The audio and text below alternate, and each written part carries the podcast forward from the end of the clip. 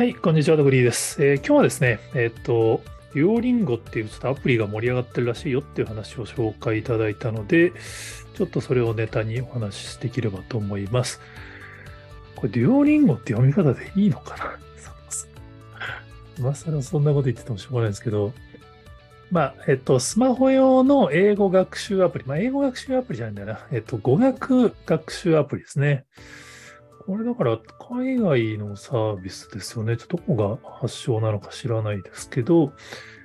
えっと、世界で5億人が学ぶ無料語学アプリ、デュオリンゴがすごいっていう記事がダイヤモンドオンラインに出ていて、まあ、カントリーマネージャーの方が写真で出てるんですけど、元ネタは、えっと、メンバーシップの方に教えていただいたんですけど、コロナ禍でやっぱりすごい伸びたらしいんですよね。で、あの、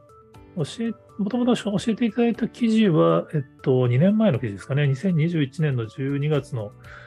ビジネスインサイダーの記事で、まあ、日本人は世界一連続学習日数が長いっていうのが、まあ、このデュオリンゴのアプリで見るとわかるよ、みたいな。まあ、日本人ね、やっぱこういうので地地道に勉強するの好きだと思うんですけど、で、その記事ですごい面白いなと思ったのが、あの言語の中でも特に日本語は人気が高まっているっていうことらしいんですよね。なんか、イカゲームが流行った時に、まあ、ネットリックスでイカゲームが流行った時に、そのイカゲームきっかけで韓国語を学ぶ人が増えてるみたいなのが記事であって、まあ、ちょっとすみません、あの日本人としては、やべえ、負けてる悔しいなと勝手に思ってたんですけど、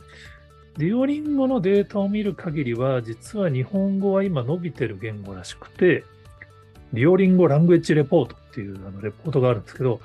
デュオリンゴの中では日本語はイタリア語を抜き、世界で5番目に人気の言語になった。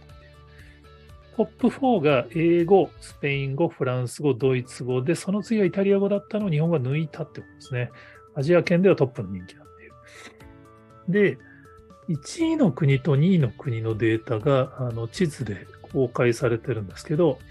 2021年のレポートの段階では、ミャンマー、マレーシア、フィリピンが日本語1位だったと。でこの背景には J-POP や漫画などのエンタメ人気があることは間違いないっていうことらしいんですよね。これはすごいいいことだなと思って、ちょっと2022年の、えっと、ディオリンゴランゲッジレポートも見てみたんですけど、これあの、ダイヤモンドオンラインの記事にも画像が貼り付けてあったんですけど、残念ながら1位は3カ国からちょっと減ってます。あのフィリピンでは、え日本語よりも韓国語の方が人気が出てきたらしくて、1位はミャンマーとマレーシア。で、2位が12カ国ぐらいあるらしいんですけど、地図を見る限りちょっとよくわかんなくて、中国、インドネシア、スリランカとかフィリピンとか多分その辺が2位みたいですね。だからいずれにしてもそのアジア圏で比較的日本語は2番目ですからね。いいですよねっていうのも変ですけど、英語の次ですからね。その、まあ、これからアジアの人口が増えていくことを考えたら、これ結構でかいんじゃないのってちょっと個人的には思ってたりするんですけどね。なんか日本語って日本でしか使えないから、なんか潰し効かないから、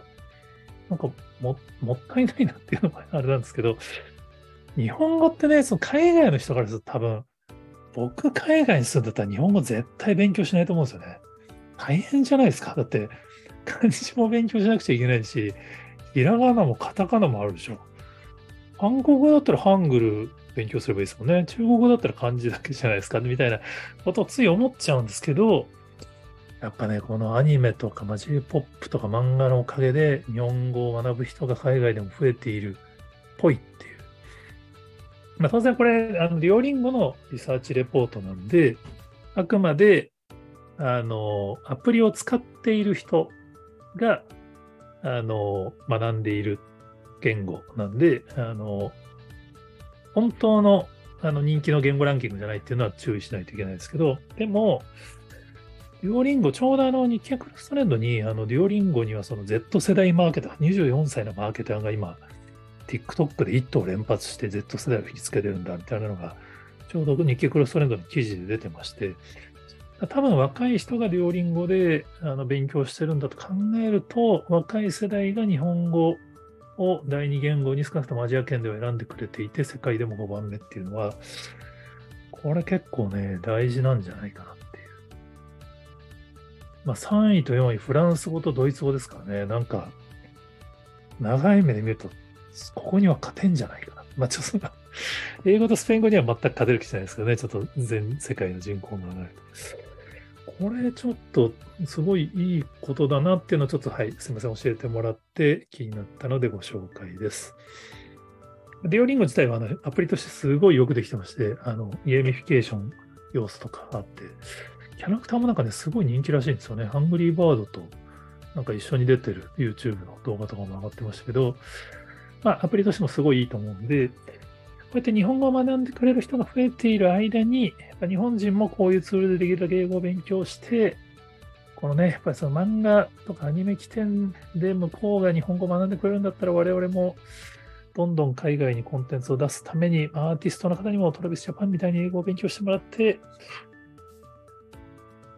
最初から世界目指してくれると、まあ、藤井風さんみたいにね、YouTube 英語でやってたりするアーティストが増えると、この勢い、さらに伸びるんじゃないかなみたいなのをちょっと妄想しながらあの見たニュースでした。はい、あの他にもこんな人いますよとか面白い話ありますよっていうのがありましたら、ぜひツイートや、えー、コメントで教えていただけると幸いです。今日もありがとうございます。